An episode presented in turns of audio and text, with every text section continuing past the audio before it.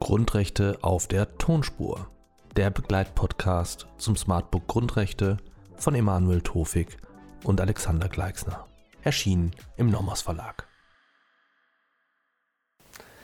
Meine sehr verehrten Damen und Herren, herzlich willkommen zum nächsten Grundlagenvideo, in dem es um die Grundrechtsadressaten gehen wird. Wer ist also Adressat der Grundrechte?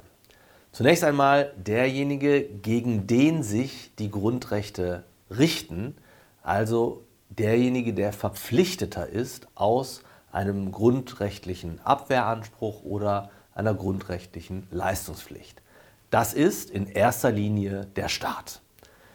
Wir haben hier ein umfassendes Staatsverständnis für diese Zwecke, wie es sich aus Artikel 1 Absatz 3 Grundgesetz ergibt. Alle drei Staatsgewalten sind gebunden, Legislative, Exekutive, Judikative. Es gibt keine Unterscheidung nach Bundes- oder Landesebene und auch auf die Organisationsform kommt es nicht an.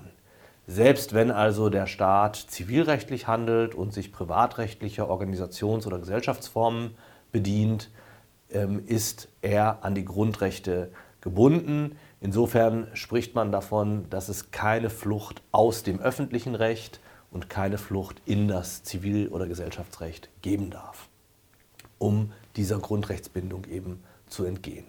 Ich darf dafür auch nochmal auf das gesonderte Video zur Fraport-Entscheidung verweisen, wo wir uns mit diesen Grundsätzen noch einmal etwas eingehender auseinandersetzen.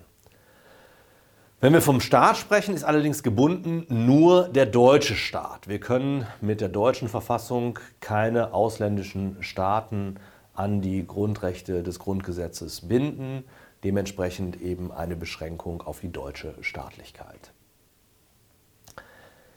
In welchen Bereichen ist nun der Staat an die Grundrechte gebunden? Zum einen, und das liegt auf der Hand, bei seiner klassisch hoheitlichen Tätigkeit, also etwa im Rahmen der Eingriffsverwaltung. Hier ist völlig unproblematisch eine Bindung an die Grundrechte gegeben. Die Eingriffsverwaltung berührt klassischerweise grundrechtssensible Bereiche, also überall, wo daher ergibt sich der Begriff in ihre Grundrechte durch die Verwaltung eingegriffen wird, wo ihnen verboten wird, sich zu versammeln, wo ihnen irgendetwas Spezifisches verboten wird, ähm, haben sie Eingriffsverwaltung und damit auch einen Eingriff in die Grundrechte, an die der Staat hier immer gebunden ist. Daneben ist der Staat aber auch nach heute völlig einhelliger Auffassung bei seinen fiskalischen Hilfsgeschäften im Rahmen der sogenannten Fiskalverwaltung an die Grundrechte gebunden, also etwa wenn er Bleistifte kauft. Das äh, drückt sich insbesondere in der Geltung des Gleichheitssatzes im äh, Vergaberecht aus. Hier ist die privatautonome Vertragsfreiheit seitens des Staates äh, eingeschränkt. Klar, der Staat handelt nie in Wahrnehmung von Freiheit, sondern immer nur in Wahrnehmung von Kompetenzen.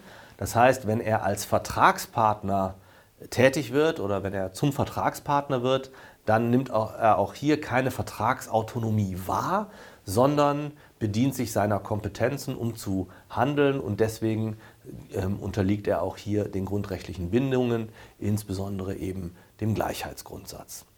Der Staat muss sich hier an die Grundrechte halten und in Übereinstimmung mit diesen Verträge schließen oder tätig werden. Schließlich ist auch die erwerbswirtschaftliche Tätigkeit des Staates an die Grundrechte gebunden. Also wenn er in, äh, wenn der Staat, wenn die Kommunen beispielsweise, also äh, Staat im sehr weiten Sinne, ähm, wenn die Kommunen beispielsweise in Eigenbetrieben tätig werden, ähm, dann sind diese grundrechtsverpflichtet ähm, und nicht grundrechtsberechtigt. Etwas schwieriger ist das bei den sogenannten gemischt wirtschaftlichen Unternehmen, also wenn Staat und Private gemeinsam ein Unternehmen betreiben oder wenn äh, sie zu gleichen Teilen an einem Unternehmen beteiligt sind. Auch hierfür, für die Einzelheiten, möchte ich Sie auf das Video zur Fraport-Entscheidung verweisen wo das im Einzelnen aufbereitet wird. In der mittelbaren Staatsverwaltung, also etwa bei Kommunen oder bei anderen Körperschaften des öffentlichen Rechts wie Rundfunkanstalten und Universitäten, haben wir eine grundsätzliche Grundrechtsverpflichtung auch dieser mittelbaren Staatsverwaltung. Das heißt, die kommunalen Gebietskörperschaften, die Kommunen, sind umfassend grundrechtsverpflichtet. Ausnahmsweise können sie auch mal grundrechtsberechtigt sein. Also die öffentlich-rechtlichen Rundfunkanstalten mit Blick auf die Rundfunkfreiheit, die Universitäten, die öffentlich-rechtlichen ähm, mit Blick auf die äh, Wissenschaftsfreiheit äh, können, wenn es sogenannte grundrechtstypische Gefährdungslagen gibt, ausnahmsweise sich auch auf die Grundrechte berufen. Sie bleiben aber immer auch grundrechtsverpflichtet. Für die Einzelheiten hierzu darf ich Sie wiederum auf die Videos zu den jeweiligen Grundrechten verweisen, äh, wo erörtert wird, wie ähm, begründet wird, dass diese öffentlich-rechtlichen Einrichtungen ausnahmsweise grundrechtsberechtigt sind. Sie bleiben aber, das ist wichtig, sie bleiben in jedem Fall grundrechtsverpflichtet. Also wenn wir aus der Perspektive schauen, wer ist Adressat der Grundrechte, dann bleibt hier die Grundrechtsbindung erhalten. Letzter Punkt, öffentlich-rechtliche Religionsgemeinschaften. Es gibt Religionsgemeinschaften, die nach Artikel 140 Grundgesetz in Verbindung mit Artikel 137 Absatz 5 Weimarer Reichsverfassung Körperschaften öffentlichen Rechts sind. Diese gehören indessen nicht zur mittelbaren Staatsverwaltung, sind daher nicht grundrechtsverpflichtet. Das hat historische Gründe, dass sie als Körperschaften öffentlichen Rechts konstituiert werden. Insofern haben wir hier keine Grundrechtsbindung im Grundsatz. Es gibt eine Ausnahme, wenn Sie ausnahmsweise ähm, in Erfüllung öffentlicher Aufgaben tätig werden, also beispielsweise im Bereich des Friedhofswesens oder wenn Sie hoheitliche Befugnisse ausüben, beispielsweise Kirchensteuern erheben, dann sind Sie in diesen Momenten ausnahmsweise auch grundrechtsgebunden. Das stellt aber den krassen Ausnahmefall dar. Können Rechtsakte der EU an deutschen Grundrechten gemessen werden, ist eine Frage, die sich Ihnen sicherlich aufdrängt. Diese Frage lässt sich nicht eindeutig auf den ersten Blick beantworten. Gegen eine Grundrechtsbindung oder gegen äh, eine Messung der Rechtsakte der EU an den deutschen Grundrechten spricht sicher, dass die EU eine supranationale Organisation ist, damit keine deutsche Staatsgewalt und damit, so wie wir es vorhin über ausländische Staaten gesagt haben, natürlich nicht an die Grundrechte gebunden. Dafür könnte allerdings sprechen, dass diese Rechtsetzungsbefugnis der EU keine originäre ist, sondern gerade auf der Übertragung deutscher Hoheitsrechte beruht. Insofern könnte man sagen, wenn die EU gleichsam deutsche Hoheitsrechte wahrnimmt, dann ist die deutsche äh, äh, Staatsgewalt ja an die Grundrechte gebunden und sie kann nichts übertragen, nicht mehr übertragen, als ihr selbst zusteht. Also sie kann keine grundrechtsungebundene äh, Herrschaftsgewalt an die EU übertragen. Wie gehen wir jetzt damit um? Wir differenzieren erstmal zwischen Gültigkeit und Anwendbarkeit. Gültigkeit bedeutet, die EU ist nicht an deutsche Grundrechte gebunden. Das von ihren Organen erlassene Recht kann also nicht wegen Verstoßes gegen deutsche Grundrechte ungültig sein. Anwendbarkeit bedeutet, das EU-Recht genießt grundsätzlich Anwendungsvorrang vor dem Bundesrecht. Das Bundesverfassungsgericht sagt aber, für diesen Anwendungsvorrang kann es auf die Beachtung der deutschen Grundrechte ankommen. Früher hat das Bundesverfassungsgericht das auch überprüft. Mittlerweile hat sich ein Kooperationsverhältnis zwischen Bundesverfassungsgericht und EuGH entwickelt und damit zwischen deutscher Rechtsordnung und EU-Rechtsordnung, so dass das Bundesverfassungsgericht im Einzelfall keine solche Prüfung mehr vornimmt.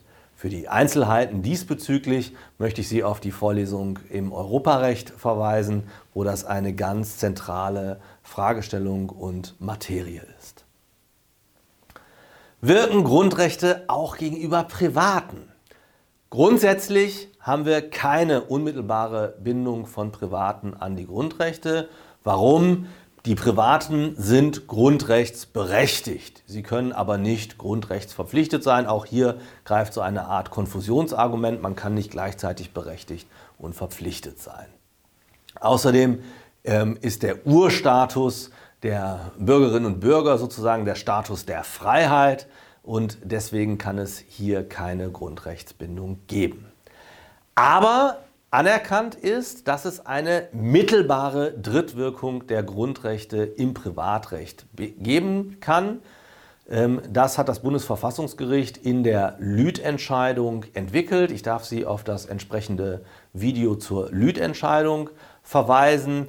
Die Idee hier ist, dass staatliche Stellen und unter anderem eben auch die staatlichen Gerichte die Grundrechte beachten müssen. Das heißt, wenn es im Streit zwischen Privaten zu einer ähm, gerichtlichen Verhandlung und dann letztlich zu einer Gerichtsentscheidung kommt, dann muss das Gericht bei der Anwendung und Auslegung des Zivilrechts, insbesondere da, wo das Zivilrecht Auslegungsspielräume ähm, offen lässt oder vorsieht und etwa bei unbestimmten Rechtsbegriffen die Grundrechte mit einfließen lassen. Und dadurch, dass das Gericht an diese Grundrechte gebunden ist, gibt es gleichsam eine mittelbare Drittwirkung der Grundrechte auch im Privatrecht. Bitte schauen Sie sich die Einzelheiten dazu in unserem Lüd-Video an. Nun gibt es eine neuere Tendenz, nach der man sich fragen kann, ob es möglicherweise auch eine stärkere unmittelbare Drittwirkung gibt. Das Bundesverfassungsgericht deutet in neueren Entscheidungen an, dass es so etwas geben könnte, also etwas über die mittelbare Drittwirkung hinausgehendes. Insbesondere in solchen Konstellationen, in denen Private eine ähnliche Pflichten- oder Garantenstellung innehaben wie der Staat. Also beispielsweise bei großen Infrastrukturanbietern. Ja, jetzt könnte man sich fragen, sowohl im Verkehr, aber möglicherweise auch bei Telekommunikationsinfrastrukturen. Äh, ob sich dies durchsetzen wird, ist heute noch nicht ausgemacht. Das müssen Sie, das müssen wir alle ähm, in den nächsten Jahren abwarten und beobachten. Es gibt gewichtige Gegenargumente, aber es gibt auch sehr plausible Argumente, die für eine solche unmittelbare Drittwirkung von Privaten in bestimmten Situationen streiten, wie wir sie in Klammern übrigens auch äh, beispielsweise im Arbeitsrecht teilweise kennen, wo das Grundgesetz eine unmittelbare Drittwirkung ähm, äh, im Text äh, ausdrücklich vorsieht. Soweit, meine sehr verehrten Damen und Herren, zu den Adressaten der Grundrechte oder zum Adressaten hauptsächlich der Staat. Ich danke Ihnen für Ihre Aufmerksamkeit.